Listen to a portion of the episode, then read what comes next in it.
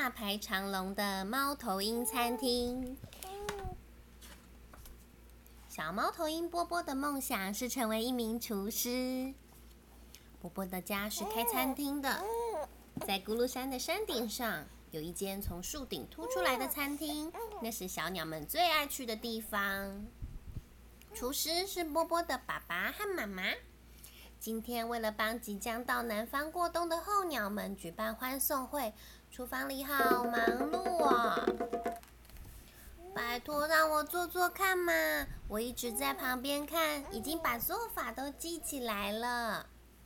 波波很想帮忙，你还拿不动这么大的平底锅呢。爸爸笑着说：“等你学会飞了，可以去森林里找果子，去牧场拿鸡蛋和 cheese 回来才能帮忙哦。”妈妈说：“我已经长大了啦，也可以帮忙跑腿。”波波张开翅膀，试着拍了几下。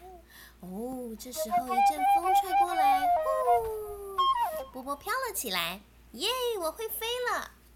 可是风一下子就停了，波波就跟着咚咚咚咚咚咚，咚呦呦呦呦呦呦，最后一路往下掉到了草地上。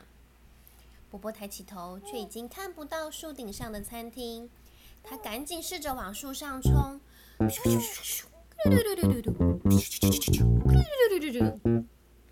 试了好几次，他还是爬不上去，一直从树上溜下来。伤脑筋哎！有人在说话。伤脑筋是说我吗？波波循着声音和一股奇怪的味道走过去，原来是一只鼹鼠正坐在一堆地瓜上叹气。是什么事让你伤脑筋呢？鼹鼠说。我很会种地瓜，结果收成太多，根本吃不完，所以我就开了一间地瓜餐厅，想做菜让大家来吃。可是我不会做菜，地瓜都烤到烧焦了。你有没有闻到很怪的味道啊？波波一听，眼睛闪闪发亮，让我来帮你吧，让我帮你做菜好吗？好吗？什么？你会做菜？鼹鼠的眼睛也发亮了。有救了！要帮我做的好吃一点呢。鼹鼠厨房里的平底锅对波波来说大小刚刚好。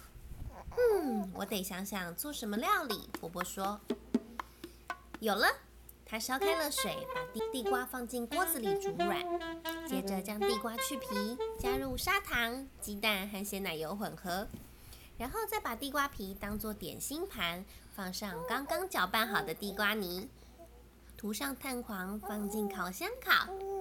叮，烤地瓜完成了。这时候，嗯，闻起来好香哦。嗯，甜甜的味道。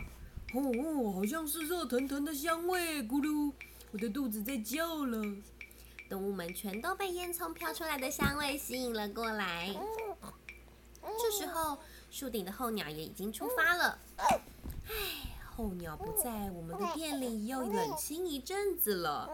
妈妈依依不舍地说：“咦，波波跑去哪里了？”“嗯，他以前都会帮忙收拾啊。”爸爸也发现波波不见了。“波波，你在哪里？”“波波，波波，树上没有，床上没有，柜子也没有。”“波波，你在哪里？”这时，从树下传来热闹的声音，在树下。咕噜山的动物们正开心的排着队呢，咬啊咬，嚼呀嚼，烤地瓜泥，焗烤地瓜，地瓜蛋糕，地瓜派，拔丝地瓜，波波的地瓜料理好受大家欢迎，全都进了大家的肚子里。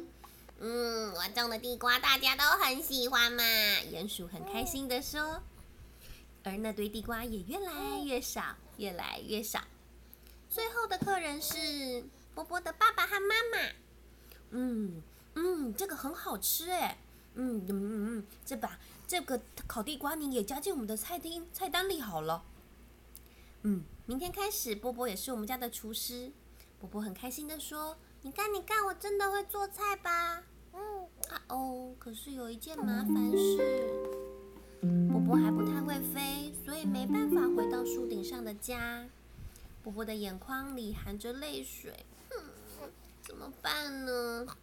咕噜山的动物们看他这样，就悄悄地聚在一起，稀稀疏疏的，像讨论什么事一样。